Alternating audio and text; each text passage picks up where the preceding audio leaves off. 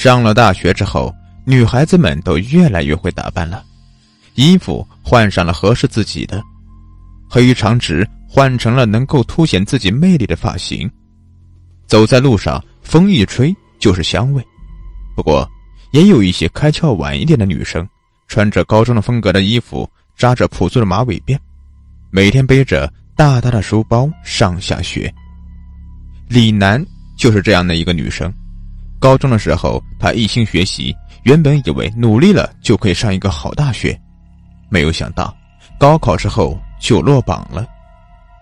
他还复读了一年，更加断绝了和外部的联系，每天都灰头土脸的埋在学习里，和学习没有关系的事情根本不关心。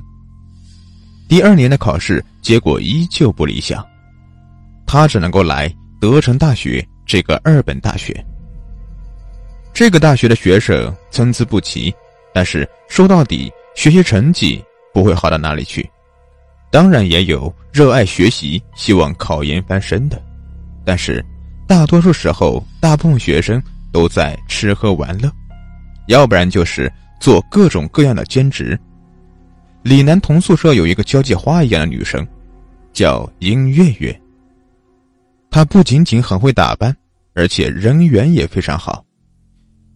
虽然听说他的家庭环境一般，可是每个月都在买买买。如果不是他平时努力做兼职，就给人一种她是富家小姐的感觉了。宿舍里其他的两个人也不喜欢殷月月，分别是林星和杜玲玲。他们两个没有什么好说的，就是普通家庭出身的普通孩子，没有什么拿得出手的。但是也没有什么缺陷可说，就是这样平平常常的人才容易被埋没在人群里。某一天，殷月月回来晚了，不知道是出去打工还是和男生约会去了。宿舍里已经关灯了，殷月月没有带钥匙，他就敲门，让宿舍里几个人给他开门。你们睡了没有啊？起来给我开下门好吗？宿舍里十分寂静，根本没有人理会他。其实三个人都没有睡着，但是他们都有一种默契，就是不给殷月月开门，假装自己已经睡着了，根本不理会。三个人没有一句交流，可是都心照不宣了。你们睡了没有啊？玲玲、林星、李楠。殷月月还是不放弃。他这个点回来是太晚了，可是三个舍友也不应该都睡着了呀。而且他叫了那么多声，他们三个人一点反应都没有。过了一阵，宿舍里还是十分寂静，殷月月就放弃了，他打算出去住一晚。其实三个人心里也有不安的感觉，他们都不喜欢殷月月，是因为觉得殷月月太好看了，人缘又好。在他们面前光彩夺目，所有的光芒都是殷月月的，而他们呢，一直活在殷月月的光彩之下。会不会出事呀？杜玲玲有点胆小。这个季节正是冬天，外面冰雪飘飘，行人又少，如果殷月月出去，很可能会遇到危险。不过林星完全没有担心，阻止了杜玲玲想要下床叫住殷月月的想法。能出什么事呀？他朋友不是很多吗？他随便去什么朋友家住一晚都可以了呀。哼，你要是担心殷月月，你就出去和他一起住。李楠更加没有好脾气。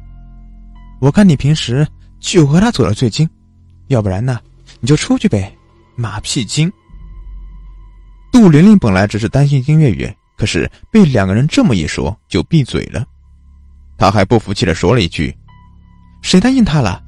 我就是怕他万一出事情，扯到我们身上而已。的确，其他两个人也有担心的，不过他们并不知道一条生命的可贵。第二天一大早，殷月月没回来，第三天也没回来。碰巧的是，那几天上课的老师都没有查课，都没有发现殷月月不见了。他们三个人也不敢说。终于第四天，殷月月回来了。她看起来非常的正常，什么事情也没有，还给宿舍里面三个人带了小礼物。殷月月一边分礼物，一边说：“我这几天呢，出去旅游了，买了点小东西送给你们，希望你们喜欢。”殷月月也没有说自己去了哪里，直接说去旅游了。他给李楠带的是一个俄罗斯套娃，给杜玲玲带的是一个木刻的刀，给林星带的就是一个漂亮的保温杯。三个人收到了礼物，虽然一头雾水，根本不知道这三个礼物的意义，但是毕竟是礼物，也不能够说不喜欢，各自都收下了。不过，殷月月变得很奇怪，到了晚上一定不会在宿舍里面住。李楠好奇的问道：“月月，你每天都不在学校，到底去哪里呀？”殷月月笑而不语。星期五的晚上，大家都玩的挺晚的，这个时候宿舍的门突然被人敲响了。李楠首先问。谁呀？宿舍门外非常安静，没有人说话。李楠下了床，他心里嘀咕着：不会是殷月月回来了吧？毕竟上次他们恶作剧了，殷月月不仅仅没有怪罪他们，还给他们带了礼物。他们再不开门就太过分了。门外没有人，李楠走出去查看，可是他没有看到人。过了一会儿，李楠也没有回来。